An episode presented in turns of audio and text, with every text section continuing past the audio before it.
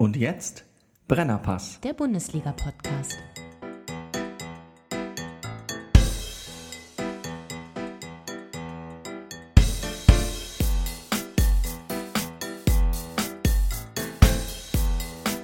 Hallo, hier ist der Brennerpass Podcast heute ohne Bundesliga, aber dafür trotzdem mit Rüdiger Rudolf live aus Feuerland. Aus Feuerland! Oh, ja, richtig. Und Feuerland ist entgegen popular opinion nicht abgebrannt. Sondern wieder gentrifiziert aufgebaut. So, ähm, und da ist wirklich was Wahres dran. Das ist kein äh, bloßer Spruch, um ein schwungvolles Entree in den Podcast zu schaffen, denn Rüdiger hat mich neulich aufgeklärt, that, Oh, that we're actually living in the midst of a Fireland.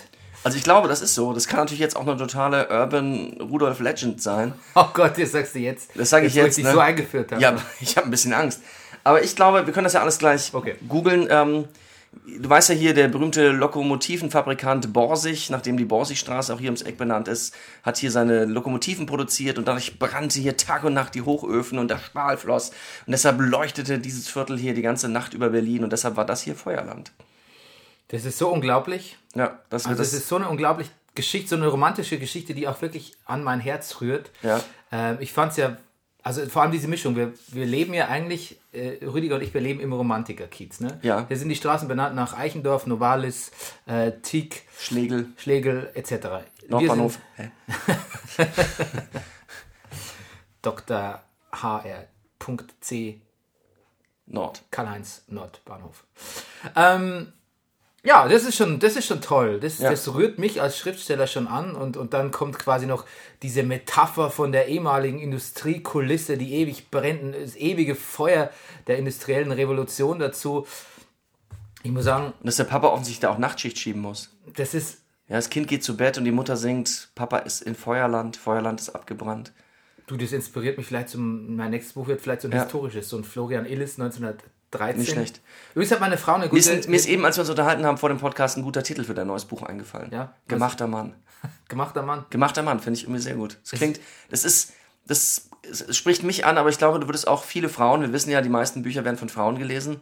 Gemachter Mann, das mit dem richtigen Cover noch und dem Vorwort von Ilio von Gürten, könnte äh, die Verkaufszahlen, also, äh, wenn, ich glaube, dass das nach Rasali nicht mehr nötig haben wirst, aber, äh, Nach Rasali. nach Rasali, nach Rosa, Rasali ist dieser Tabula, berühmte, Tabula Rosali. dieser berühmte, genau, Autofahrerroman. Ja, also auf jeden Fall klingt auf jeden Fall nach, hat ähnliches kommerzielles Potenzial wie Moppel, ich finde ich. Gemacht. Ja. äh, wo war ich? Bei Florian Illis 1913. Puh, ja. Ja, so, ich, auch so was Historisches mache ich jetzt Ja, einfach. gut. Meine Frau hat gesagt, ähm, sind eigentlich die Fortsetzungen 1914 und 15 schon draußen. Nicht schlecht. Ich Ähm, habe es ja wirklich verwechselt mit Christian Kracht.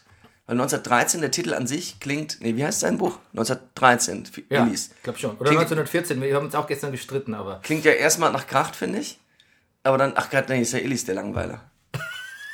Aber gegen, den, gegen, aber gegen das Vorurteil, glaube ich, muss er Zeit seines Lebens, seit Generation Golf kämpfen. Das ist doch von ihm, oder? Ja, das von ihm. Ja, siehst du? Das ist das Langweilerbuch, ja. Ja, genau, das Spießerbuch. Das ist Spießerbuch. Ja, und da, und deshalb hasst ihn auch meine Schwester, weil er sagt, dann hat er halt so einen, so einen pro- programmierten, auf Erfolg programmierten Bildungsroman geschrieben mit 1913, ähm, dessen Idee ich aber sehr gut fand. Ich habe ihn allerdings nicht gelesen, aus Zeitgründen. Und mein Onkel hat äh, mir ausrichten lassen, er hätte seit 1913 hätte er kein gutes Buch mehr gelesen, bis Rosalie. What? Der Onkel, dem ich auch übrigens als in seiner Funktion als Historiker im, Ja. im, am Ende von Rosalie danke. Das, das ist ja nicht schlecht. Du, jetzt Feuerland. Ne? Es ist natürlich äh, generell, ist es ja eine Gegend, wie du ja vielleicht weißt, ähm, In Südamerika. Südamerika, In Chile, ne? Ja. genau. Früher Magellanica, nach dem Entdecker Magellan benannt. Jetzt gucke ich mal Feuerland Borsig, was hier steht. Feuerland Berlin. Oh, ho, ho, ho, Rüdiger. Oh we're, on, we're on to something. Oh Als. Feuerland bezeichnet der Volksmund Mitte des 19. Jahrhunderts die industrielle, Keim, industrielle Yes. Keimzelle Berlins. Sie lag in der Oranienburger Vorstadt im heutigen Ortsteil Mitte. Yeah! Feuerland Residence Ich habe euch keinen Scheiß erzählt. forever. mm, darauf hier ein Stück Birne. Ist der Bo Ja. Bernie ist die Birne. Ähm, ich ähm, mache in meiner Funktion als, ähm, ich schreibe ja unter Pseudonym für ein Magazin, das ich, was halb Schuhkatalog, halb Lifestyle-Magazin ist. Ähm, ist eigentlich viel zu eitel, da unter Pseudonym zu schreiben. Aber ich habe mal jetzt, ich habe damit angefangen. Es kommt auf das Pseudonym an. ja, ich sag's aber nicht. Bernhard Rudolf von Romika. Ist nicht eitel. Aber ich habe damit angefangen in der Annahme, ähm, es mit den Mandelbüchern zu Weltruhm zu bringen. Ja. Und jetzt heiße ich halt schon anders, als ich heiße. Jetzt Ja. mache ich halt einfach so weiter. Jetzt wäre es egal. Jetzt könnte ich auch als Bernie Meyer schreiben. Beziehungsweise wäre es ja schon Pseudonym genug, wenn ich unter Bernhard Meyer schreiben würde. Ich habe ja festgestellt, dass so bestimmte Nebenjobs, gerade so dann, wenn man sich für bessere Sachen bewirbt oder in Frage kommt oder, oder größere Sachen anstrebt, manchmal auch sehr cool gesehen werden. Also ich werde nie vergessen, meine Freundin Caroline damals hat, äh, hatte bei Peter Stein vorgesprochen in Salzburg. Der sagte, was machen Sie denn im Moment gerade? Sagt sie, ich spiele im Milowitsch-Theater in Köln. Und das fand er total abgefahren und geil. Naja, aber das ist Allerdings muss man sagen, sie war, ein Unterschied noch. da war sie auch, naja, da waren wir Mitte 20 und Schauspielschüler und Ja, da mögen noch andere Dinge im Grund gespielt haben. Egal, auf jeden Fall äh, im Zuge dieses äh, Auftrags habe ich äh, mir gerade äh, einen längeren Artikel geschrieben über die äh, vier Märchenschlösser von König Ludwig II. Ach, vier Stück waren das. Ich habe natürlich nur eins im Kopf, aber ja, Na, du hast mehr im Kopf. natürlich. Zack, zack, was hast du im Kopf? Na, Neuschwanstein Und? und. Naja. Ja, Herrn Kimsey wird Äh, Chiemsee, ja, natürlich, ja, ja, klar. Kinder, oder? Ja, ja, klar. Und die Allianz Arena. Guter Segway zu Fußball. Yes. Aber da lasse ich dich noch nicht hin. Ich wollte nur schreiben, dass, ähm, was ich da gelesen habe, und zwar fand ich erstaunlich, dass der quasi, der hat sich, es wurde, wurde ja immer kolportiert, oder das war auch so eine besorgte Bürgermehr, dass der Ludwig die Staatskassen geplündert hätte für seine teuren Schlösser. Das stimmt aber nicht, hat er alles selbst finanziert ähm, und stand irgendwann dann mit 7 Millionen Mark in der Kreide, was für die damalige Zeit eine Menge Geld ist. Äh, was er auch dann in der, wo, woraufhin er dann auch quasi aus dem Amt entfernt und in die Klapse hinein versetzt wurde. Und dann kam es ja mit seinem Leibarzt, Dr. Gutenberg, heißt Ja. er doch? Heißt der Gutenberg? Nee, Dr. Gudden heißt er natürlich, Entschuldigung. Dr. Gudden. Guten. Gudden. Ein Gudden. Guten Tag. Ja, ein Gudden. Ein. Ich wünsche, ja, guten Appetit meinst du, ja. Ja, guten heute. Ja, Grütze, fix. Auf jeden Fall, ähm, der immer noch in der Sekundärliteratur als Irrenarzt bezeichnet wird. Und ich fragte mich, natürlich nicht mehr politisch korrekt, aber ähm, wahrscheinlich hat man es damals einfach so genannt. Weil es war wahrscheinlich der Terminus technicus war einfach Irrenarzt damals. Sonst würde das nicht überall stehen. Das steht überall. Irrenarzt, ja. Ich habe es für meinen Artikel in Anführungszeichen gesetzt. Ja. König Ludwig war überhaupt, ähm, man muss sagen, der hat eigentlich überhaupt den Großteil seines Erwachsenenlebens mit äh, Häuslebau verbracht. Habe ich, Ja. hab ich gelernt bei dem Artikel. Den Schaffeteil hat er weggelassen. Laie, Laie, Geiler. Häusle finanziere. Der hat ja das Geld von seinem Papa. Ach so. Ja, aber was machst du damit so viel? Wenn du so viel Geld erbst, weiß nicht. Das ist echt das klassische Problem aller Breslauer Berger. Oder Donald Trump auch. Ja. Oder Don. Ach so. Donald Trumps Vater war, war der war schon ein Wirtschaftsmogul und der Ach. hat seinem Sohn, der, der war ein wirklich guter Finanztyp Ja. und der hat seinem Sohn ganz viel vermacht und damit hat dann hat der so ja so nach Trial and Error rumgewirtschaftet und da war wirklich da war viel Error dabei Ja. ähm, nur der war halt dreist genug aber wahrscheinlich auch minderwertigkeitskomplex behaftet genug um sich halt mit seinem Namen da so eine so ein Bohai zu veranstalten Wahnsinn. aber ein guter äh, so ein guter wie sagt man ein guter BWLer ist der nie nie gewesen der, der Trump Mit Sicherheit nicht. Junior. nee nee also nachweislich nicht ich mal, ja, wollen wir eigentlich mal The Art of the Deal lesen? nee Nee. Ich habe über Trump relativ viel gelesen, weil in einem Kapitel, ich habe ja mal ein Buch zu äh, Boardwalk Empire, also Ja, über die richtig. historischen äh, Ursprünge von Boardwalk Empire übersetzt, was letztlich nichts anderes war als eine Histo Histo Historie, Hist Histografie von Atlantic City. Ja. Und da war ein Kapitel oder zwei waren alleine quasi dem Einfluss Trumps und seiner Casinos gewidmet. Ah. Und um die Anspielungen und überhaupt den Hintergrund genau zu verstehen, das ist ja bei, wenn man so äh, ähm, zeitgeschichtliche Bücher übersetzt, immer der, das, der, der Großteil der Arbeit, habe ich viel äh, Wikipedia und Artikel über Trump gelesen Ja. und habe da ähm, war da eine Zeit lang sehr gut im Bilde, das ist schon ein paar Jahre her und bin wirklich zu, äh, die sind alles zum Schluss gekommen, dass er nicht mit Geld umgehen kann Lustig. was so eine der wenigen Schlüsselqualifikationen ist, die man ihm vielleicht noch zugetraut hätte. Ihr piepst irgendwo, ich glaube, irgendwo piepst ihr meine Ja, was, Casio. hier- was hier piepst, ist eine Casio. ist meine Nee, Casio. ist meine Casio. Ach, deine Ich Casio. habe meine Casio nämlich neulich wiedergefunden und wollte meinem Sohn zeigen, wie man die Stoppuhr einschaltet. Dieses, habt ihr das früher auch gespielt? Natürlich. Ja, natürlich, ganz schnell. Und was, was, was, was, war, was stand da bei dir meistens? Ich bin Alarm eingeschaltet Achso, was? und kann ihn jetzt nicht mehr ausschalten. Achso. Weißt du, was Emily zu Weihnachten gekriegt hat? Wer ist Emily? Emily. Wer ist Emily? Meine Tochter. Damn. Oh. Ah, Golden Rule of, Golden Ah. Rule of Brennerpass. Einmal zu was, Weihnachten. Ja, was hat sie bekommen? Eine Casio. Eine Casio. Ja. Das könnte ja auch ein Casio-Keyword sein. Das stimmt. Ja, Oder. Wo stellen die noch her? Stellen die noch irgendwas anderes her? keine Ahnung. Wandkalender. Nokia hat ja früher Gummistiefel hergestellt. Wirklich? Gummi. Ich würde mir auch Bevor eher... die. Ja, und jetzt sind wir wieder so... Jetzt, sind wir Jetzt wieder so weit, überlegen man, sie wieder, ob sie wieder einsteigen ins Gummistiefelgeschäft. dass man sich jetzt eher Nokia-Gummistiefel äh, aus... Dem würde man jetzt mehr Vertrauen aussprechen als einem Nokia-Handy. Ich finde, daran merkt man ja auch immer, dass man in einem Hotel ist, was schon seit ein paar Jahren nicht so gut läuft. Man hat noch einen Röhrenfernseher von Nokia. Und man, man sieht aber auch, finde ich, an den Nokia-Mitarbeitern bei uns im Hinterhof. Ja, die Die werden auch immer uncooler. Die, ja, die sind wirklich sehr uncool. Ja, eigentlich. Wahnsinn. Die erinnern mich, dass die, ich Die sind alle sehr nett, finde ich irgendwie. Also ich finde, die haben nie, also so, aber sehr uncool, ja. ja. Sorry, Nokia-Mitarbeiter, die Sorry, diesen Nokia. Podcast hört. Hört. Vielleicht seid ihr die Ausnahme zur Regel. Guck mal, da rotten sich hinten welche im Hof zusammen. Es ist ja wirklich direkt bei uns im Hinterhof. Jetzt quasi, wir müssen nur aus dem Fenster gucken und schon ist der no Nokia Lynchmob. ist, Die Gabel könnte unseren Balkon treffen hier. auf jeden Fall. Ähm, okay, ähm, es ist unser letzter Podcast für das Jahr. Wir wollen eigentlich ähm, kurz Revue passieren lassen, aber nicht zu lang. Nicht ein ganzes Jahr? Nee, vor allem nicht zu viel über Fußball reden. Nee. Ähm, was gab es noch für Meldungen? Ähm, der Draxler ist für 400 Millionen Zu PSG? Zu PS, PS, PS, PS4, P P ja, PS4 gewechselt. ja. Will nur noch digital auftreten. ja, so. Das Folgte ist, er bleibt dafür in Wolfsburg wohnen. Das wäre super. Das wäre super. Super Deal. Für Wolfsburg sagt, okay, du kannst gehen, aber aus Imagegründen musst du weiter in Wolfsburg wohnen und Ja. sagen, dir gefällt es einfach so gut hier. Und dich ab und zu im Stadion blicken Du lassen. pendelst. Du, pe ja. Auch Genau. ab und zu im Stadion blicken lassen, ist auch gut. ja. Vor allem wann? Und Mario rufen. Komm es. Ja. Ja, ja dazu gibt es eigentlich viel zu sagen. Ne? Sowas war abzusehen und das ist dann auch so ein... Ich, ehrlich gesagt, ich finde, er hat es ganz gut getroffen, oder? Ja, es ist so ein. Ach, also er ist, er ist so ein, es ist so ein, so ein, so ein Geldschneiderverein, wie es auch zu ihm und seinen Beratern passt. Aber es ist auch ein Verein, wo man sagen muss, gute Stadt. Ja, man, Spielweise ist auch ganz leidlich attraktiv. ich weiß nicht, wann ich das wann hast du das letzte Spiel von PSG gesehen? Letztes Jahr in der Champions League. Ah ja, okay. Weil ich habe ewig, ich könnte es gar nicht sagen. Wobei, dann muss man auch sagen, dass dann immer so dieses All Eyes on Slatan ist. Ja, eben. Weiß man gar nicht, wie es jetzt so ohne ihn ist. Ohne ihn habe ich kein Spiel mehr gesehen. Ja. Der ist jetzt in England, ne? Der ist bei Menu. Man U, genau. Sehr gut. Wir können mal kurz der Vollständigkeit halber noch Ja, schauen, was der Kicker berichtet. Korkut geht, haben wir gesagt. Ja.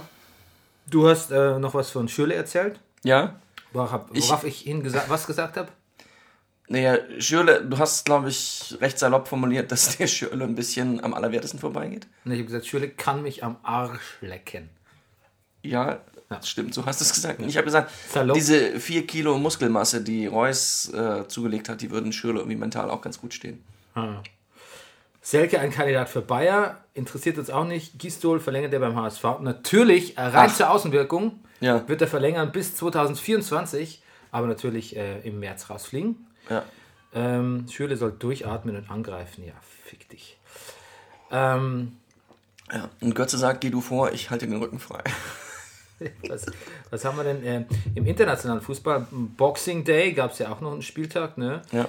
Da Chelsea, wie erwartet, gegen Bournemouth durchgesetzt. Arsenal hat gewonnen und ähm, Heute. macht Liverpool gegen Stoke Zeit. heute. Man United hat auch gewonnen und Liverpool gegen Stoke ist heute, genau. Genau. Ja, genau. Schauen wir aber nicht an, weil wir viel beschäftigt sind, oder? Ich muss spielen. Eben, das meinte ich ja damit. Und mir fällt auch noch eine Ausrede ein. Gut. Und ähm, jetzt kurz zur äh, halb äh, zurückliegenden, die Brennis vergehen wir erst nach Saisonende, ne? Ja, natürlich. Zu, zum zurückliegenden ähm, Bundesliga-Geschäft der Hinrunde. Rüdiger, was war dein, äh, dein was ist dein Takeaway? Mein Takeaway. Ja. Ähm, ich ziehe Einzelspielen Konferenzen vor. Mhm. Habe ich festgestellt. Ich, ähm, so kann ich besser Fußball gucken. Also dann, wenn ich Konferenz gucke, kapiere ich gar nichts. Tore kann ich mir später angucken. Ja, Konferenz Tore, Tore sind out. immer wieder gut. Konferenz ist, Konferenz ist Überforderung irgendwie. Man, man, man kriegt die Stimmung nicht mit. Und ich gucke ein Fußballspiel. Was mich interessiert ist, welche Haltung, welche Körpersprache, sagen immer alle, führt zu welchen Ergebnissen. Das ist das, was mich am Fußball Du weißt ja auch, wie das Motto unseres Podcasts lautet. Was auf, Erinnere mich dran. ich glaube, steht auch auf, so auf iTunes. Ein Narrativ über Fachwissen. Na siehst du. Ja. Also, Aber ich finde, Konferenz ist auch out. Ich behaupte jetzt einfach Ja. mal, Konferenz ist out. Das ist so ein bisschen so eine zwei Spiele. Also man müsste sich eigentlich bei Sky, man müsste sich seine eigene Konferenz zusammenstellen. Aus zwei, drei Spielen ist okay. Weißt du, wie es Ja. bei Deutsche Champions League Konferenz. Das ist fair. das, ganz, das kann man machen. ja. Aber alles andere ist eigentlich Überforderung. Ja. Konferenz ist nur geil im Radio. Ja. Im Radio ist es geil, wenn dann aus dem Hintergrund einer Tor, Tor in Ingolstadt ruft. Ja, das ist ja eh der Grund, warum man Konferenz guckt, wegen diesen Torrufen. Ja. Und alles andere, was dazwischen passiert, Ja. kriegt man eh nicht mit. Und wenn sich das dann manchmal so hochschaukelt, das ist dann toll. Ja. Aber an einem normalen Spieltag, ich weiß es nicht. Muss man in den Spielplan gucken und Weißt das ich auspicken. Weißt du, wann ich am liebsten Konferenz gucke? Sag's mir. Freitagabend. Was? So. ähm, Ja. ja, Und dein Takeaway? mein Takeaway. Ähm, ist, was ist eigentlich mein Takeaway? Dass ich leider ein bisschen tatsächlich wieder erwarten über diese. Na, die EM ist eigentlich schuld. Ich dachte, ich hätte eigentlich über die Bundesliga-Pause äh, meine Fußballleidenschaft so ein bisschen wiedergefunden. Auch meine Leidenschaft für, den- für den FC Bayern und über Carlo Ancelotti und neue Saison und so. Aber das ist nicht passiert. Also Fußball nimmt auch aus anderen Gründen, die jetzt du kennst, ähm, noch weniger Platz in meinem Leben ein als vorher. Dafür denke ich aber, dass ich ähm, vielleicht nicht mehr alle Fakten so exakt parat habe wie noch äh, in den letzten Saisons. Saisonen, Saisonen, Saisons, Saisonen. Oh Gott, Foren? Le- legasthenischer Blackout. Ähm, Hab ich ständig. aber irgendwie habe ich, glaube ich, auch eine ganz klare Sicht der Dinge auch auf das äh, Liga-Geschehen, auch quasi ohne, bin natürlich immer noch Bayern-Fan, Leib und Seele, aber nicht mehr mit ganz der Mir-San-Mir-Brille. Und ich finde, ich habe einen klaren Blick drauf und mir kommt viel, mir kommt viel ganz äh, repetitiv und, und, und äh, zyklisch vor, was im Fußball passiert.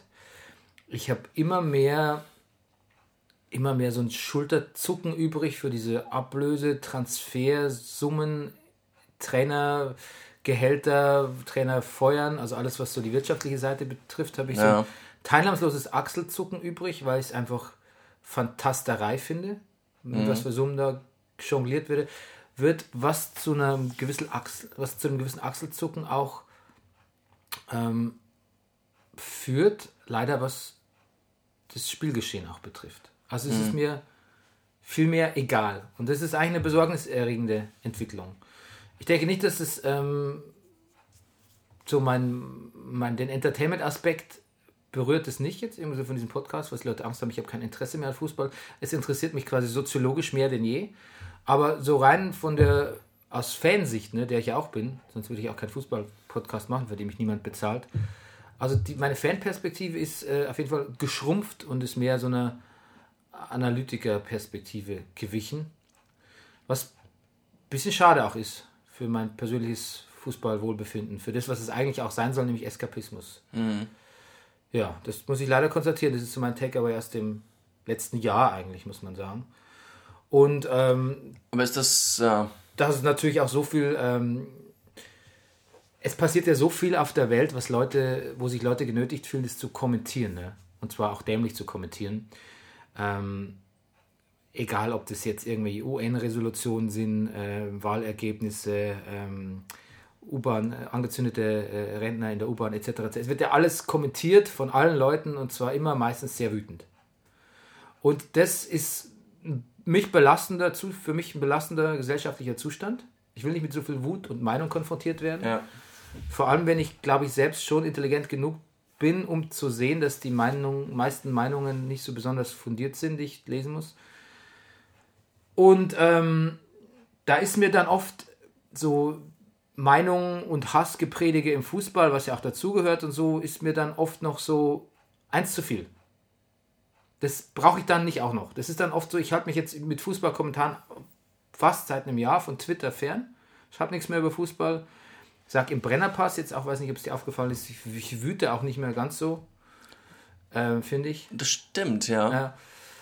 Es ist mir einfach dann noch Ich hatte das auf, ich habe das mit Angelotti in Verbindung gebracht. Ja, die- die- dass das auf, dass Ja. diese Gelassenheit sich auf dich überträgt. so habe ich mir das bisher erklärt. Ja. Aber Ja, äh, vielleicht ist es nicht nur, es ist äh, Resignation auch, muss ich sagen, weil Hm. diese Fußballdiskussion, diese leidenschaftlich geführte, ich habe irgendwann mal gemerkt, äh, es gibt genug Debatte, Diskussion und Hate. ja, You got a couple haters. Ja. Auf der Welt, ich brauche es jetzt nicht auch nur im Fußball. Ich brauche, was mich Ja. teilweise amüsiert hat früher, so Diskussionen, Schalke-Fans, BVB-Fans gegen Bayern-Fans Mhm. etc. Das ich finde auch so starke ertrag- Meinungen, ich gar nicht mehr. egal Ja, genau. in welche Richtung, beängstigen mich auch mehr als früher. Ja. Weil ich auch mehr und mehr die Erfahrung mache, dass starke Meinungen, egal wie nichtig sie im ersten Moment erscheinen, mögen, schlimme Konsequenzen haben können. Ja, erfahren wir jetzt. Genau, das ist so mein, mein Takeaway. Ähm, Spieler der Hinrunde? Spieler der, ah ja, wir verschicken jetzt sozusagen die brenniblauen Briefe. Ne, ja, genau, so, genau stimmt. stimmt. Spieler der Hinrunde. Puh. Wer hat uns denn gefallen? Also Nachwuchs, Nachwuchs, also was Nachwuchs ist ja auch der falsche Ausdruck, aber den wir nicht so am Schirm hatten, war für mich schon auch Forsberg mit. Ja, auf jeden Fall. Und äh, von den Veteranen, äh, auf jeden Fall äh, Robben, wenn er da mal gespielt hat. Er, muss erwähnt werden. Besser denn je eigentlich. Ja. Und immer noch nicht verletzt. Nee, ja, da war zwischenzeitlich. Zwischenzeitlich, aber kurz. zwischen- Ja, aber, aber äh, kumulativ dann doch eine Weile. Ja. So, Ich spuck hier rum. Ähm, bitte sag's nicht. ähm, ich sag's nicht. gut. Ja, du noch einen Spieler, Ähm, hinzufügen würdest? Naja, viele, naja, wir hatten so kurz, Wir also Leute, die hätten Lieblinge werden können hier im Brennerpass, haben sich dann verletzt, wie Risse oder auch mein Freund Karim Bellarabi, den ich ja immer wieder gerne sehe, war jetzt lange verletzt. Ja, Risse können wir schon dazu nehmen. Risse können wir, Bellarabi hat sich irgendwie direkt rumgeprügelt auf dem Trainingsplatz. Das mussten die Kollegen dazwischen gehen. Habe ich ein kurzes Video gesehen. Das, Wirklich? Ja, ja. Ja, ja, ich, ich weiß gar nicht mehr mit wem. Das müsste man vielleicht auch fairerweise mal recherchieren. Ja, oder wir erwähnen es gar nicht, dann Erwähnt es vielleicht am besten gar nicht. taucht die Wissenslücke hier gar nicht auf. Gut. Aber hey, Ja, hey. das gehört das- schon zum Brennerpass. Das ne? gehört der Brennerpass. Ja. Ja, ihr könnt es hören, googeln müsst ihr selber.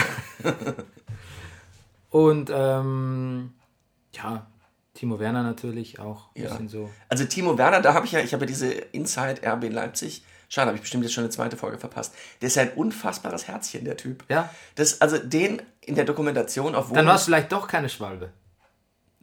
ja, Okay, naja. Den auf Wohnungssuche mit der Kamera zu begleiten, das, das ist eine wirklich eine Freude. Wenn er da mit kurzen Jeanshosen sich die Wohnung anguckt, ein Riesending in Leipzig, oh, die ist ein bisschen klein. Das, also das macht, das macht wirklich Freude.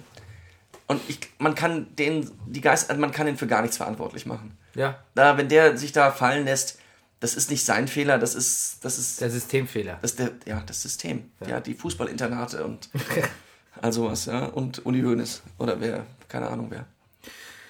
Ja, ähm, unser Aubameyang muss ich noch Ja, hervorheben.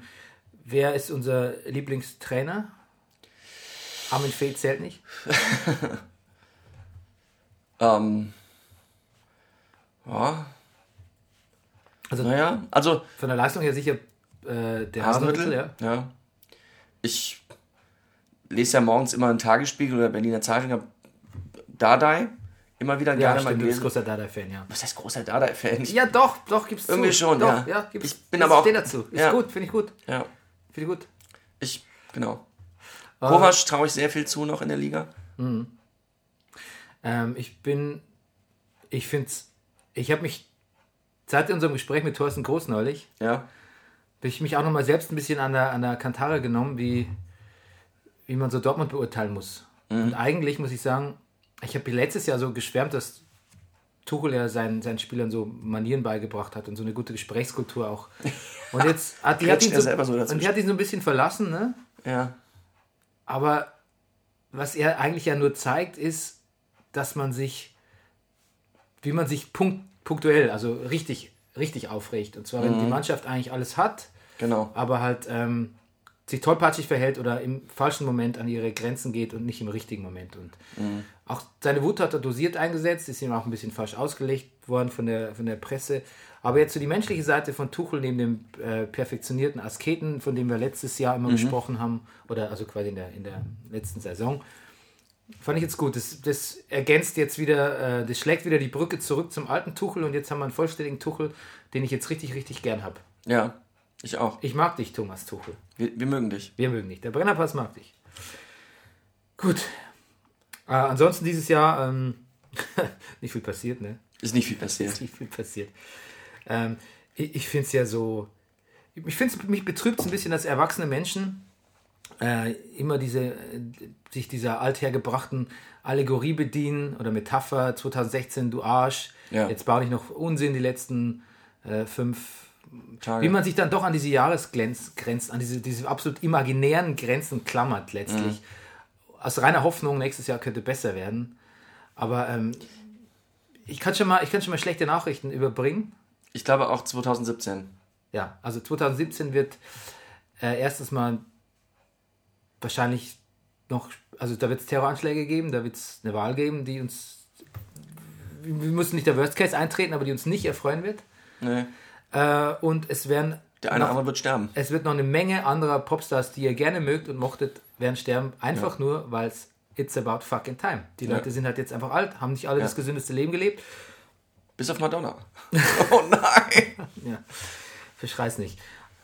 Aber die sterben halt einfach. Mhm. Und es hat nichts mit 2016 zu tun und es hat maximal damit zu tun, wie alt wir alle schon sind. Und Ja. das ist der springende Punkt. Dafür haben wir, davor haben wir nämlich auch alle Angst, wenn unsere Idole sterben, die nur so 10 Jahre, 20 Jahre Ja. älter sind als wir, die wir als Kinder gehört haben. Das heißt, ähm, das letzte Kapitel haben wir jetzt vielleicht noch nicht aufgeschlagen, aber das vorletzte jetzt vielleicht. Und das macht uns so Angst und das frustriert uns so, weil letztlich, also mich macht's nicht, also ich mochte George Michael nicht. Ging, mir immer, ging mir immer auf den Sack. Nicht als Typ, sondern seine Musik. Bis von Anfang bis Ende. Von Wham bis ähm, eins der schlimmsten Lieder, die ich, die ich aus meiner Jugend in Erinnerung habe, ist sein Duett mit El Elton John, was immer auf MTV kam, Don't Let the Sun Go Down on Me. Den Song, den ich so zum Kotzen finde, auch heute noch. Aber selbst wenn ich George Michael gemocht hätte, Ja. dann wird es mein Leben nicht im geringsten verändern, dass er tot ist. Es wäre mir trotzdem egal. Ähm, wie es mir auch bei Lemmy egal ist, weil ich Ja. ja sowieso, erstens mal neue Lemmy-Platten, neue Motorhead-Platten fand ich eh nicht so gut. Es geht mir, so- ja. Gut, die letzte Bowie soll sehr gut gewesen sein. Das Bowie ist- auch nicht so mein Ding, aber das kann ich akzeptieren, wenn man sagt, okay, der vielleicht war der jetzt in einem künstlerischen Aufschwung. Leonard Cohen hat, finde ich, die letzte Platte auch nicht schlecht. Aber im Prinzip haben mir alle diese Künstler genug Platten, wo ich mich den Rest meines Lebens da weiter Ja, es geht mir mit Prince genauso. hören kann. Ja, bei Prince ist es so, das wäre eigentlich der Tod gewesen, der mir noch am nächsten gegangen wäre, wenn ich mich nicht innerlich schon so verabschiedet hätte von Prince in den letzten 10, 20 Jahren, dass ich Ja. fast überrascht war, dass er noch lebt. Ja. Was ich erstaunlich finde, ist bei George Michael, aber auch bei Prince, ist, dass diese Superstars von damals eine unfassbare Aura und auch unglaublich lustig sind in allen, sag ich mal, On-Screen-Sachen, die sie gemacht haben. Also äh, George Michael bei Extras oder äh, Prince in New Girl. Die sind wirklich unglaublich lustig. Ja, vielleicht Also, und regelrecht, also auch George Michael, muss ich wirklich sagen, hat einen Auftritt auch in Little Britain gehabt, wo ich dachte, der Typ ist ja von einem anderen Stern. ich finde den auch nicht als Typ nicht unsympathisch. Er ist mir nur einfach, äh, ich mag nur seine Musik nicht und Ja. es wird keinen Einfluss auf mein Leben haben und ich betraure ihn auch nicht und ich schiebe es vor allem und selbst wenn ich es täte, würde ich es nicht auf dieses eine Jahr schieben, weil es wird so weitergehen. Mhm. Das geht jetzt einfach so weiter mit äh, Künstlern, die sterben, die wir gut fanden. Ich mag den Song Ass gerne. S, Das ist so ein Duett. A, S, S. Genau. Das ist so. Es ist ein Duett mit äh, Hold it, hold it, hold it. Ja. Mit. Jetzt kommt's. Jetzt musst du den schwulsten von allen sagen. Nee, nee, nee, nee, das ist ein Duett mit Sir Mix-a-Lot. Ah ja. I like big butts, you cannot lie. Genau. You other brothers can't deny. Baby's got back. Sehr schön auch im History of Hip Hop. Machen die das auch? Hatte ich bei uns. Ah ja. Nicht bei unserer Hip Nicht bei uns, nein, nein. Nein. Beim wirklich Bekannten, das jeder Bekannten, kennt, woran jeder jetzt als erstes gedacht hat. ich habe zuerst an unsere The History of German Hip Hop gedacht. Das, Vor, das Vorbild für, ähm, viele haben ja gedacht, äh, Jan Böhmermann und Dennemann hätten es äh, Justin Timberlake und Jimmy Fallon nachgemacht. Nein, nein, nein. Nein, nein, nein. Das war unser Auftritt in der Scheinbar. Zufällig gefilmt von Anne Anne, Kraft. Kraft. Ja. Und der Lachtrack ist auch von Anne Kraft. Ja. Der Audience-Track. Naja, Gut. Ähm, aber so zynisch bin ich jetzt trotzdem nicht, dass ich die nächsten Sterbeprognosen raushaue. nein, das machen wir nicht. Nur die nächsten Trainerentlassungsprognosen. Was ja fast das äh, gleiche ist. Aber hatte ich, glaube ich, letztes Mal schon. Ja. Also Schubert hatte ich ja schon mal richtig. Dann hatte ich, was hatte ich gesagt? Ähm, pff, Was habe ich denn gesagt? weiß ich nicht. Pistole hat er nicht gesagt. Was gibt's denn noch? Wer, wer fliegt? Aus, Wer wer fliegt? fliegt aus? Ah, Schmidt hatte ich gesagt. Schmidt, ja, richtig. Ro, Roger Cicero. Roger Schmidt Schmidt. Fliegt wegen ist- Weihnachts... Der ist auch gestorben. Roger Cicero. Cicero, der, stimmt, der ist auch gestorben. Gestorben. Das ist echt, Aber er hat es noch nicht mal aufs Titanic-Poster gepackt.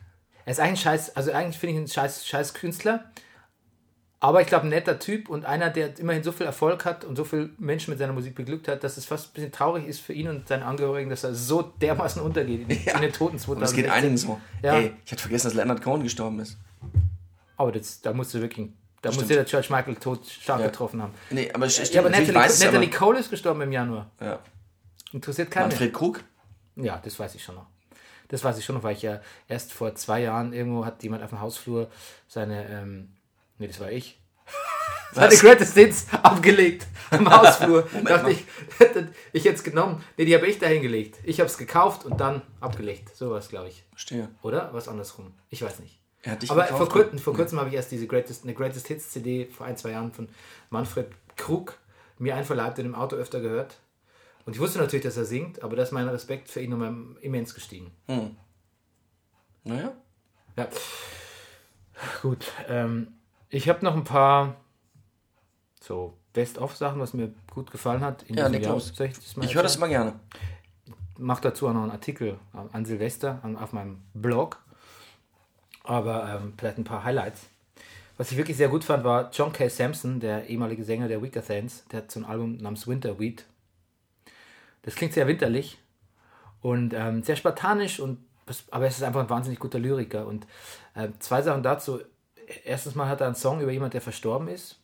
Ähm, Ich will auch gar nicht sagen, welcher das ist. Das, das muss man hören. Man hört es, wenn man auf die Texte achtet. Und wenn man es dann, wenn man es dann hört, das ist ein ruhiger Song und dann begreift, dass es um jemanden geht, der tot ist, wahrscheinlich Vater oder so, dann, dann entfaltet sich da ein ganz wunderbares Gefühl. Deshalb sage ich auch nicht, welcher Song es ist. Das muss man so erfahren. So wie ich auf einer Autofahrt muss es einem plötzlich bewusst werden. Fast ein positives Gefühl gegenüber dem Phänomen Tod, Ableben und Erinnerung. Anders als dieses Wut und Scheiße 2016, was machst du mit uns? Sondern dieses wunder, wunderbare Gefühl des Loslassens. Das mich sehr, ich will noch nicht, noch nicht mal sagen, das hat mich sehr bewegt, sondern das hat mich sehr gefreut. Dieses Lied hat mich überhaupt sehr gefreut und das ist auf der Platte von John K. Sampson namens Winterweed drauf. Bitte sucht selbst. Mein Interesse ist geweckt. Ähm, sehr schön. So, so kann ich mit Leben und Tod besser umgehen mit, mit solchen Liedern und solchen Texten. Ähm, ich habe, als ich nach Berlin gezogen bin, bin ich ungefähr nach einer oder zwei Wochen bin ich nach Ikea, zu Ikea gefahren, um mir ein Bett zu kaufen, weil meine Mutter gesagt hat, hat angerufen und hat gesagt, du schläfst doch in Berlin nicht wieder auf einer Matratze. Und ich so, doch, mache ich schon seit Jahren. Nein, bitte, du kaufst jetzt ein Bett, bitte. Ich überweise jetzt sofort 200 Euro und äh, dafür fährst du zu Ikea und kaufst dir irgendein Bett, Bettkasten, Bettgestell, irgendwas. Dann habe ich das gemacht und bin mit meinem damaligen Mitbewohner zu Ikea nach Woltersdorf gefahren. Oder heißt Waltersdorf. Waltersdorf gefahren. Und, ähm, Das ist eine schöne Fahrt daraus, Anne gestellt. und habe mir kurz vor, was war diese Strecke ist Irrsinn. Wenn du Ja. das fährst, Ja. dann denkst du, Wäre ich doch nach Spandau gefahren. Nee, aber du denkst auch, in welche Stadt bin ich denn da gezogen? Warum Ja, genau. hört die denn nie auf? Ja. Und da habe ich mir gerade die Weaker Sense Platte gehört, äh, gekauft, die damals aktuelle, und habe quasi John K. Sampson singen hören auf dem Weg nach Waltersdorf. Ja. Und jetzt, als ich das letzte Mal da war, äh, bei Ikea, Mhm. habe ich die Winterweed gehört. Ach, Und da hat sich der Kreis schön geschlossen. sehr gut. Aber zu welchem Ikea bist du gefahren und nicht wieder nach Waltersdorf? Doch. Ach, aber auf dem, ja- Rück, auf, der, auf dem Rückweg aus dem Spreewald. Ja, okay, dann da kommt man nicht direkt vorbei. Da kommt man vorbei. Ich habe aber den Fehler gemacht, dann nicht wieder auf die Autobahn zu fahren, sondern zu sagen, hey komm, lass uns durch die Stadt fahren. Mhm. Banner dir. Ähm, ganz toll im, im Metal-Bereich, wenn man das Wort Metal nennen kann, äh, die Quälertag-Platte. Nattes, Nattes Pferd heißt die. Wobei ich wirklich hundertprozentig davon ausgegangen bin, dass es nasses Pferd heißt, Ja. auf Norwegisch. Ähm, irgendwo habe ich dann was gelesen, es heißt was anderes. Vielleicht ist es auch eine Metapher oder Und das so. Pferd von seinen Freunden hat? ja, was denn? Ja, ja, nein, nein, absolut. Absolut. Aber ich möchte weiter, ich möchte weiter existieren in dieser Welt, in dem Glauben, dass eine Metalband eine Platte mit dem Titel Nasses Pferd rausgebracht hat. Nasses Pferd ein schönes Bild, weil man auch sofort so einen Geruch vor Ja, Hasen, Ähm, Nasen, Augen hat. so reines Hip-Hop-Album des Jahres war für mich dann schon so A Tribe Called Quest. Und nicht, weil ich so ein Nostalgiker bin und sehe, sagt, die haben endlich wieder eine Platte, weil es hat Della Soul auch, die ist auch gut, aber finde ich nicht so gut. Ähm, ich, das ist so die erste Anti-Trump-Platte, noch bevor Trump zu Ende gewählt wurde, quasi. Und ähm, heißt We Got It From Here, Thank You For Your Service. Die hat so was ganz, hat so eine grundnegative Energie, äh, gepaart mit der Beschwingtheit, von, die man von, von ähm, A Tribe Called Quest kennt und äh, auch viel Gitarren. Ich finde, wenn das Gitarren gehen wieder, Gitarren nach Gitarren Soli geht wieder mehr im Hip-Hop, im R&B, auch ein bisschen bedingt durch diese, diese Rückbesinnung auf Jazz, was auch so Kendrick Lamar mit seinem The Pimp of Butterfly oder auch D'Angelo eingeleitet hat. Und bei ähm, Tribe Called Quest sind echt viel Gitarren drauf. Also wir, wir sind Gott sei Dank nicht nah an einem Crossover-Revival, das war schrecklich. Crossover braucht niemand mehr. Ich fand es damals gut, aber damit, da war ich mit dem Judgment Night Soundtrack alles gesagt. Aber das ist eine gute Platte. Ähm, fantastische RB Hip-Hop-Platte ist Childish Gambino äh, von Donald Glover. Ist Childish Gambino, ist sein Hip-Hop-Name. Donald Glover ist äh, erstes Mal bekannt geworden durch Community, ähm, Comedy-Serie und hat die beste Serie des Jahres produziert, äh, die Hauptrolle gespielt und geschrieben, die du leider noch nicht gesehen hast, nämlich Atlanta. Ah, Aber wie könntest du auch, weil bisher nur auf Sky erhältlich oder wenn man so wie ich einen äh, amerikanischen iTunes-Account hat. Ja, genau. Atlanta ist quasi eine Art Sitcom, die aber jetzt nicht wahnsinnig lustig ist, sondern einfach irgendwie sehr tief ins Leben von so einer, von, von so einer Hip-Hop und, und, und, und, und afroamerikanischen Kultur in Atlanta eindringt, da aber sehr wahnsinnig, wahnsinnig witzige Figuren hat dabei. okay. Und es ist unfassbar unkonventionell. Es ist unfassbar unkonventionell, ohne auch nur eine Sekunde langweilig zu werden oder in so, so ein Auteur-Fernsehen reinzugehen. Also du, wenn du es dann irgendwann mal sehen wirst, wirst du die ganze Zeit, vielleicht wirst du so ähnlich empfinden wie, wie das, was du bei der ersten Staffel Louis C.K. oder so empfunden hast. Ja. Aber du wirst sagen, aber das ist kohärent, das erzählt. Das macht Louis C.K. nämlich. Das hat, er, das hat er nie so gut, das wollte er auch gar nicht. Er wollte schon immer so ein bisschen scramblig, zerstörerisch auch bleiben. Ja. Das will Atlanta nicht, die erzählen. Aber Okay. trotzdem mit genauso viel Inhalt. Meinst du, ich kann das bereits auf DVD käuflich erwerben? Das glaube ich noch nicht, aber ähm, ich, wir werden die Augen offen halten. Ja. Ähm, genau. Aber wir waren eigentlich noch bei Platten. Ja. Gut, es gab eine Metallica-Platte, die war auf jeden Fall besser, als man erwarten konnte. Äh, Das reicht mir eigentlich schon für eine Metallica-Platte. Ähm, generell, Chance the Rapper hat ein gutes Gospel-Rap-Album rausgebracht. Ähm, Coloring Book. Bei er bezeichnet es als Mixtape und ich bin bis heute nicht sicher, was der Unterschied zwischen Album und Mixtape ist. Aber ähm, da kann man mir gern, gern schreiben. Ich habe auch schon Leute aus der Musikindustrie angeschrieben und gesagt, erklär mir du doch mal in zwei Sätzen, was der Unterschied zwischen Mixtape und Album ist. Und es, hat nie, es lief nie auf zwei Sätze raus und auch auf keine zufriedenstellende Erklärung. Ähm, ich habe immer wieder, obwohl ich gar nicht so ein großer Fan bin, Against Me in so Jahreslisten, weil ich einfach Shapeshift With Me heißt ja das Album, weil ich einfach diese ähm, Sängerin, ehemals Mann, einfach das, äh, diese Transsexualität, diese, diese Wandlung einfach so extrem und immer wieder das zu thematisieren und darüber zu singen und damit auch Erfolg zu haben und das auch irgendwie seiner Band aufzuzwingen als, als Topus, ne? äh, Das bewundere ich irgendwie. Ja. Und ähm, was habe ich noch? Ja, Beyoncé Lemonade ist natürlich deshalb so großartig, weil es ganz schwierig ist, so ein, so ein rückbesinnt, also so, so auf seine Wurzeln besonnen ist, auf seine schwarzen Wurzeln besonnen ist und, und, und, und so ein Denkeralbum mit so einem Hitalbum zu kombinieren und das so hinzukriegen und dann auch noch so, so ein Albumfilm zu drehen, der auch super ist und ganz großartige Stimmungen bei mir auch erzeugt. Schon ein großes Kunststück. Bessere Platte, finde ich, hat sogar ihre Schwester Solange rausgebracht. Ja. Seat at the Table. Fantastische Platte. Allerdings sehr, sehr jazzig und sehr, sehr ruhig. Braucht man länger, bis man da, bis man da, ja, bis man da reinkommt. Muss schon husten. Ja. Ja. Muss man husten.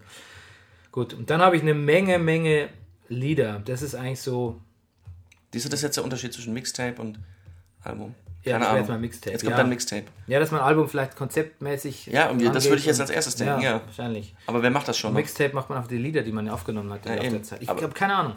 Aber so gesehen macht doch fast alle Ich habe Mixtapes. irrsinnig viele Lieder Außer von irrsinnig viel verschiedenen Künstlern gehört in Ja. diesem Jahr und hatte wahnsinnig viel Spaß mit Musik. Wenn auch nicht mehr so mit dem Format Album, aber mit auch tatsächlich mit Spotify, dieser, dieser Ja. Spotify muss man kurz Werbung machen, diese Liste, die, die, diese, die deine Playlist der Woche, die die zusammenstellen, da, darüber habe ich sehr viel entdeckt. Okay. Aber mir auch, einfach nur weil ich es fair fand, Empfehlungen daraus genommen und mir Platten gekauft. Aha. Oder einzelne Lieder gekauft, die ich gut fand. Weil ich will Spotify eigentlich nicht das Feld überlassen. Siehst du? Du hast mir, ja, du weißt ja, wie ich das mache, wenn mich was interessiert. Ich gehe in die Stadtbücherei, mir die CD und spiele sie bei iTunes ein. Ja, da gibt es wenigstens, da, da gibt's wenigstens dann, äh, da gibt's, also da gibt's Tantiemen. Und vor allem, wenn du mein Buch zum Ja. Beispiel äh, ausleihst in der Bibliothek, dann kriege ich Geld dafür. Ja. Siehst du? Ja, VG Wort. Weißt du, wie viele Rosalis ich schon käuflich erworben habe? Nee. Fünf Stück. Das sind 100 Euro. 100 Euro. Rüdiger. Wie viel man hat davon in deiner Tasche, musst du nicht sagen. Der äh, Dumont muss quasi jetzt fast die, dich als äh, Special Guest auf die nächste Ich, ja, unbedingt. Präsentation Unbedingt. oder, oder, oder, Ja. oder äh, Verlagsparty einladen. Meine Platte des Jahres, nur noch der Vollständigkeit halber, weil das ja nicht so wichtig ist, ist eine Platte, die von, glaube ich, von zwei, drei Jahre alt ist. Die Band heißt Fucked Up und das ist ein Konzeptalbum tatsächlich, das heißt David Comes to Life und das ist so ein bisschen Punk-Geschrei und mit wahnsinnig emotionaler Musik. Das ist so wie Emo früher war, so der Emo wie so wie Leatherface oder so, was ich früher gehört habe oder Hot Water Music. Das ist ein Album, was weiß nicht, wie, wie, wie künstlerisch wertvoll das ist. Das hat mir für das hat mir so Ja. Zuversicht und Kraft gegeben. Und lustigerweise sind so Platten, die mir Zuversicht und Kraft geben, gehen immer vom Schlechtesten aus. Die finden quasi immer, die gehen immer von einer, von einer ganz schrecklichen menschlichen Situation aus und finden da so, so Funken von Hoffnung. Nicht mehr. Und das powert mich so auf, da, dass man quasi im miesesten aller Zustände irgendwie was Schönes finden kann, war schon immer das absolut äh, aufbauendste, seit ich Kind bin, was ich finden konnte. Äh, ich weiß noch, Ich glaube, das sagt sehr viel über dich aus, Bernie Meyer. Herr der Ringe gelesen und Gandalf in die Schlucht gestürzt und die Gefährten in alle Windrichtungen zerstoben und äh, irgendwie das, keine Ahnung, Samwise sagt irgendwas Nettes zu Frodo und darin, daran habe ich mich immer aufgehauen, an solchen, an solchen Momenten. Viel mehr als an Happy Ends tatsächlich. Und letztlich funktioniert so auch das Leben. Ne? Ich glaube auch. Oder wie Herbert Grönemeyer neulich in einem sehr schönen Spielinterview sagte. Ja, gutes Interview.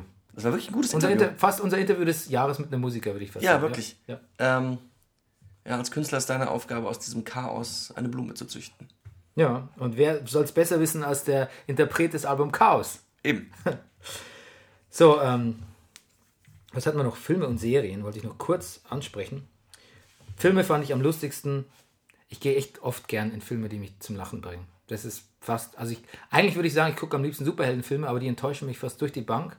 Und wenn da mal ein Film kommt, den ich schlau und zum Lachen finde, dann kann den eigentlich keiner toppen. Das war in diesem Jahr Big Short, den du vielleicht Immer noch nicht gesehen gibt's ja bei Netflix, glaube ich. Ich weiß. Ja, unglaublicher Film Toll. unfucking fassbar lustig. Also die Rollen, die ähm, ähm, Ryan Gosling da spielt, also so ein, so ein, so ein, slicker, mieser Wall Street-Typ, ist so super, aber auch Steve Carell, ganz großartig. Und ähm, wie heißt unser, Gott, wie heißt unser Batman-Darsteller? Nein, ähm, ähm, ne?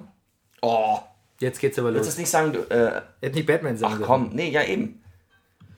Bale- Batman- Bale, Chris, Christian Bale. Christian Bale. Genau.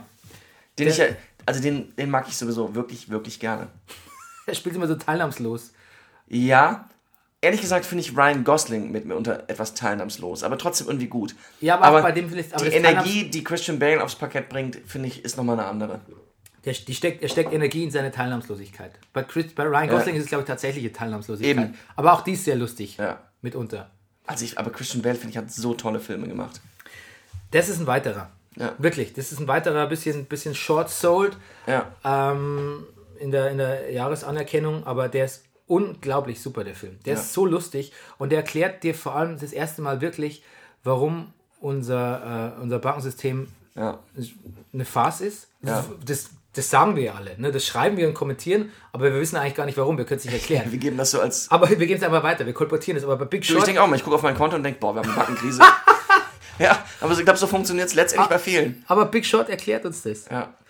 Und Big Shot hat, glaube ich, auch den, so einen ersten großen Auftritt von Margot Robbie, die ja später mit Suicide Squad zu Weltruhm gelangte. Ja. Die spielt so das äh, in Champagner badende Erklärgirl, das Ja. quasi so ohne, ohne Kontext reingeschnitten wird in den Film und sagt so, übrigens, also quasi so die, der auktoriale Erzähler Mhm. oder kurz, so funktioniert es mit den, Bar, mit den, äh, mit den Hypotheken etc.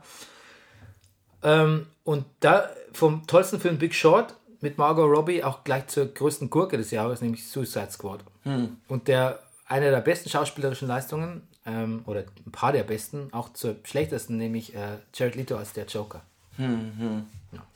Ich würde da sagen, der Film ist so schlecht, der ist noch nicht mal, als, noch nicht mal unter einem Novitäten-Gesichtspunkt anzuschauen. Da habe ich nur ein Interview mit Lito gelesen über diese Rolle, wie er das angegangen ist. Und ich dachte nur, das klingt nicht gut. Nee, er hat auch irgendwie tote Ratten seinen, seinen Schauspielkollegen am Set geschickt. Ja. Ja. Ich finde, das ist schon, das ist so, so ein verzweifelter Versuch, klingt des- desperat. Heath, Heath Ledger nachzuahmen, der sich da Ja. doch für seine Joker-Rolle ins Hotelzimmer eingeschlossen hat und dann so, ähm, so soziophob auch geworden ist, um das überzeugend spielen zu können. Ähm, ne, das, das war nichts und das wird auch hoffentlich nichts mehr. Hoffentlich spielt er nie wieder den Joker. Es war grauenvoll. Leider war der Film sehr erfolgreich. Wirklich? Super erfolgreich, ja. Ach. Der, glaube ich, war fast erfolgreicher als Dawn of Justice. Hm. Superman vs. vs. Batman. Ja, den du auch nicht so gut fandest. Nee, fand ich auch nicht so gut. Auch nicht in der 3-Stunden-Version, die ich mir dann mit meinem Sohn nochmal angeschaut habe. Ich habe in einem verzweifelten Versuch, dieses Jahr mal mit dir mitreden zu können. Mithalten zu können. ja, ne, mithalten sowieso nicht, aber mitreden. Ja, wenigstens äh, mal äh, mein Masel, Ma, Ma, Marvel-Universum, mein Muzzletoff-Universum versucht aufzupeppen und habe der äh, Fiddle on the Roof gesehen. Nein, ähm, nicht Muzzletoff, sondern, weiß ich, also ich habe alle Avengers mir angeguckt, ich habe mir alle Iron Man angeguckt, ich habe mir alle Thors angeguckt. Aber du hast auch Civil War gesehen, oder? Natürlich habe ich Civil War Aber gesehen. der war super.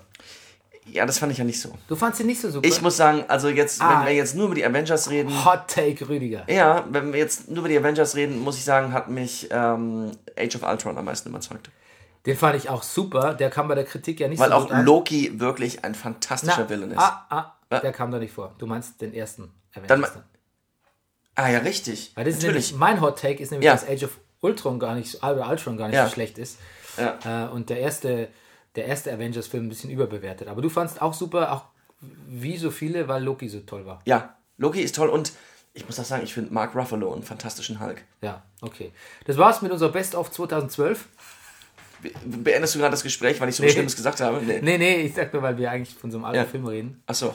Ah ja, Civil. Civil ja. War ist ja der Film, um Ja, ja, genau. dieses Jahr war. Warum fandst du den nicht so gut? Ich, ach, pff, keine Ahnung. Ich finde es, Zu ernst? zu, ja, und irgendwie, ich muss sagen, es ist irgendwie, es ist, ich komme mir ein bisschen albern vor jetzt und wieder spielt ein einzelner Deutscher mit und man muss mal auf dem rumhacken.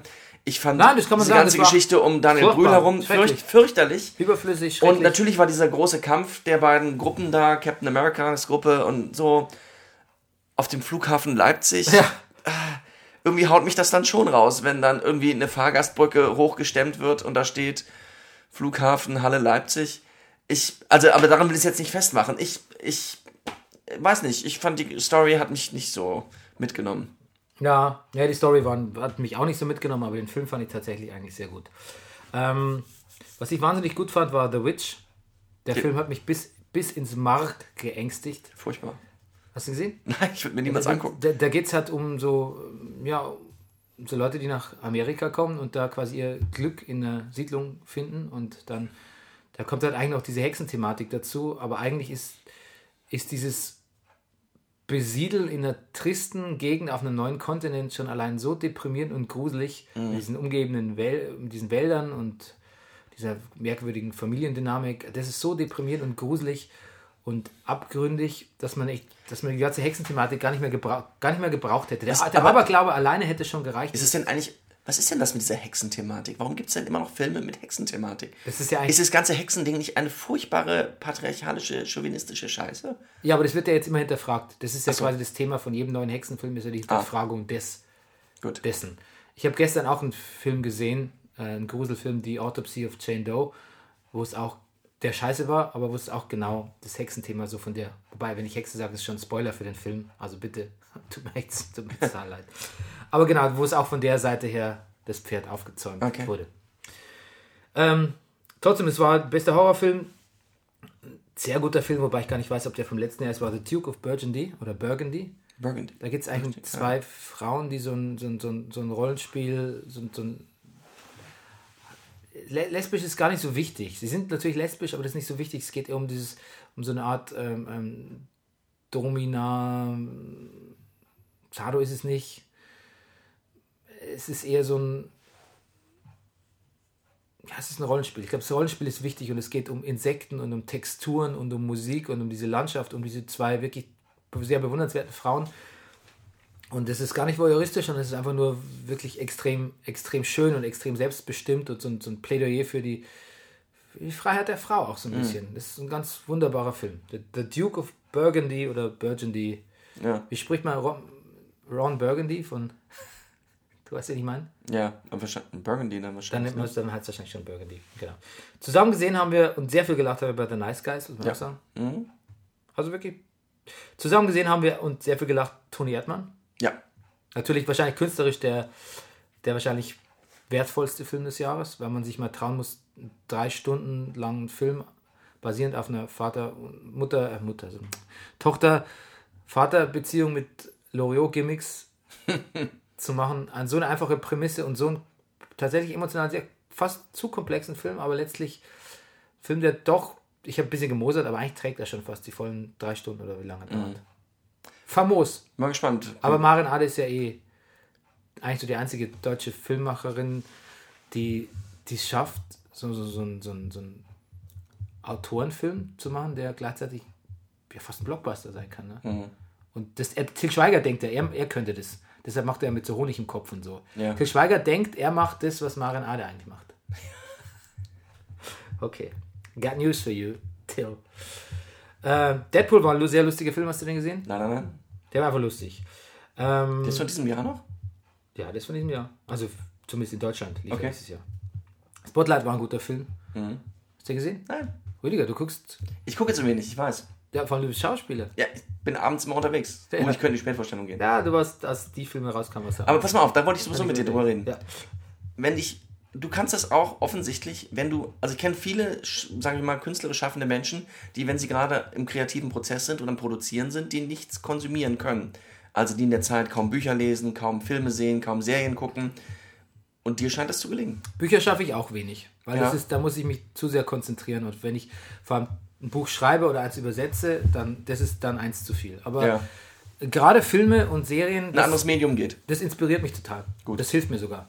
Mhm. Und ich quetsche wirklich überall rein in die letzte Ritze meines Lebens. Nachts ab 12. Ja. Den Gruselfilm gestern habe ich ab, ab 24 Uhr gesehen. Ja. Nach der, nach Alles der Bartpflege habe ich das noch reingeschoben. Ihr solltet ihn sehen, wie er hier vor mir sitzt. Ähm, ja, das finde ich extrem, finde ich gut, finde ich sehr bewundernswert. Ich denke auch oft, nee, jetzt ist noch zu spät, einen Film zu gucken oder eine Folge zu gucken.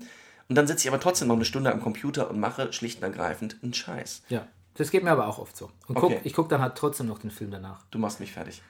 Ich fange halt an, aber dann kann ich auch am nächsten Tag weiter gucken. Ich lese aber im Moment wieder mehr Bücher. Ich habe festgestellt, dass, vielleicht weiß ich, ob es an Smartphone liegt, ob es an den Kindern liegt, ob es an mir selber liegt. Ich halte weniger durch bei Büchern.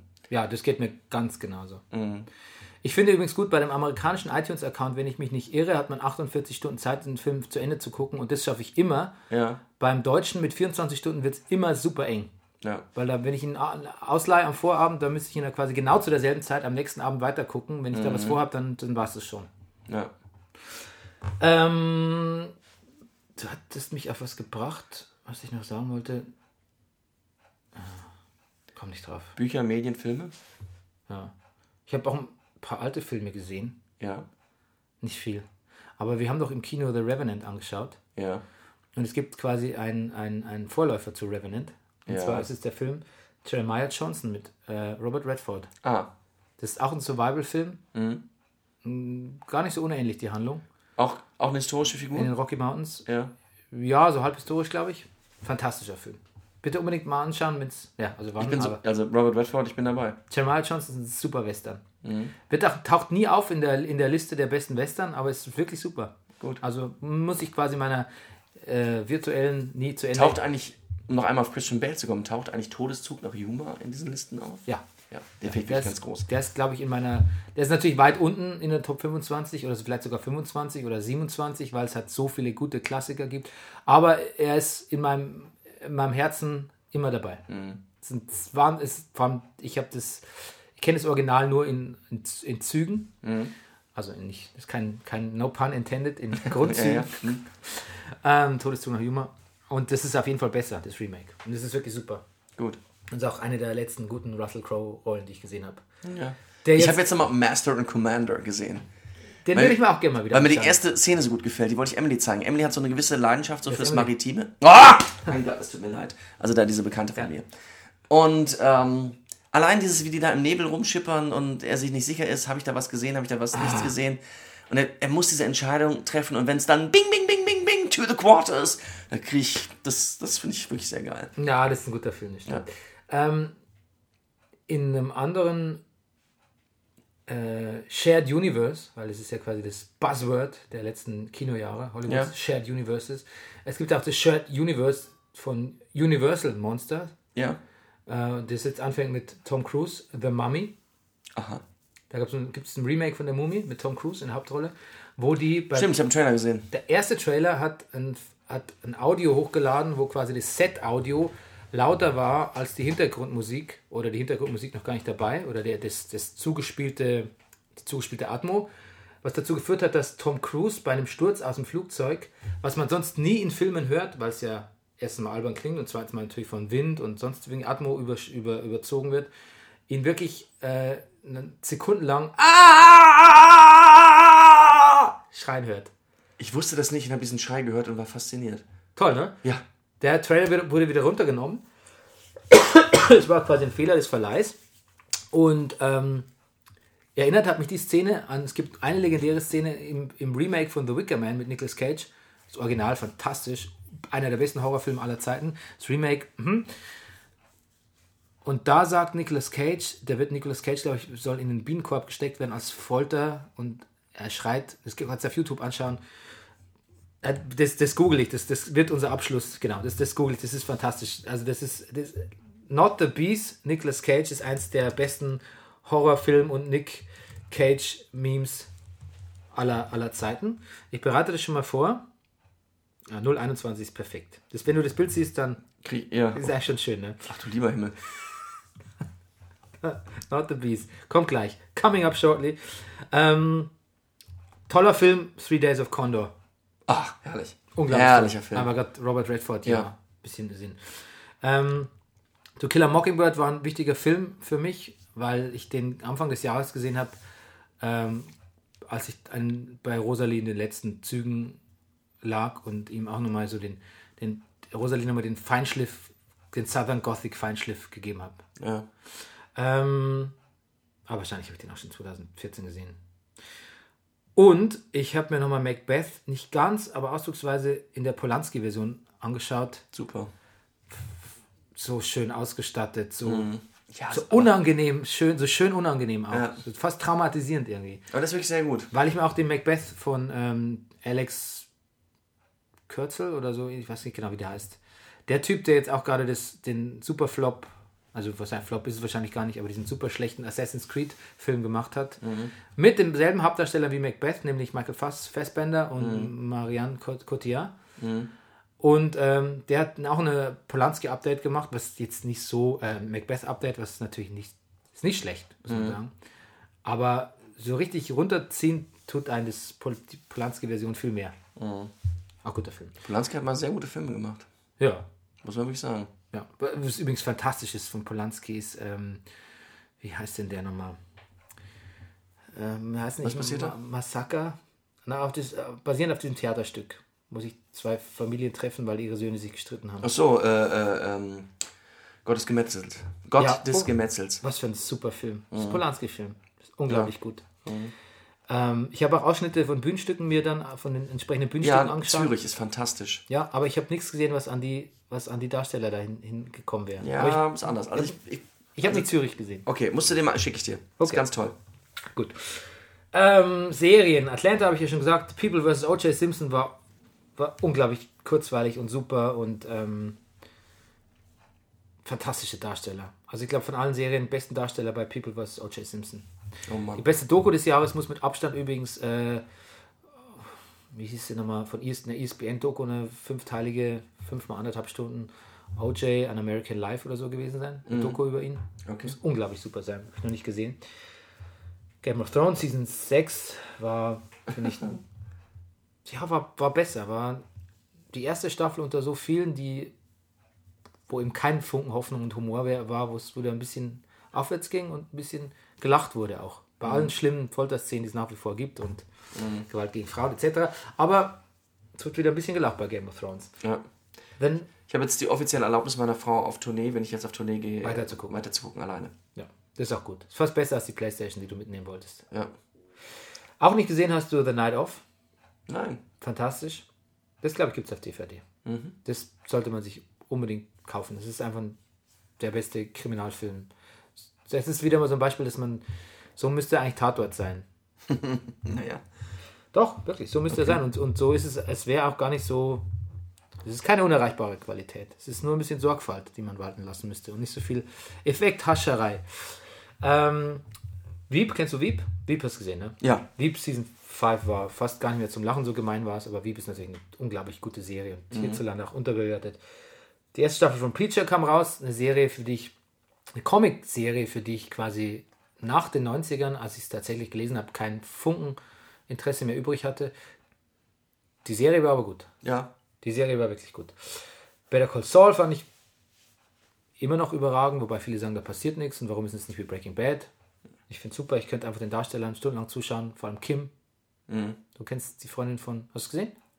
Nee? Aber du nix. Gut.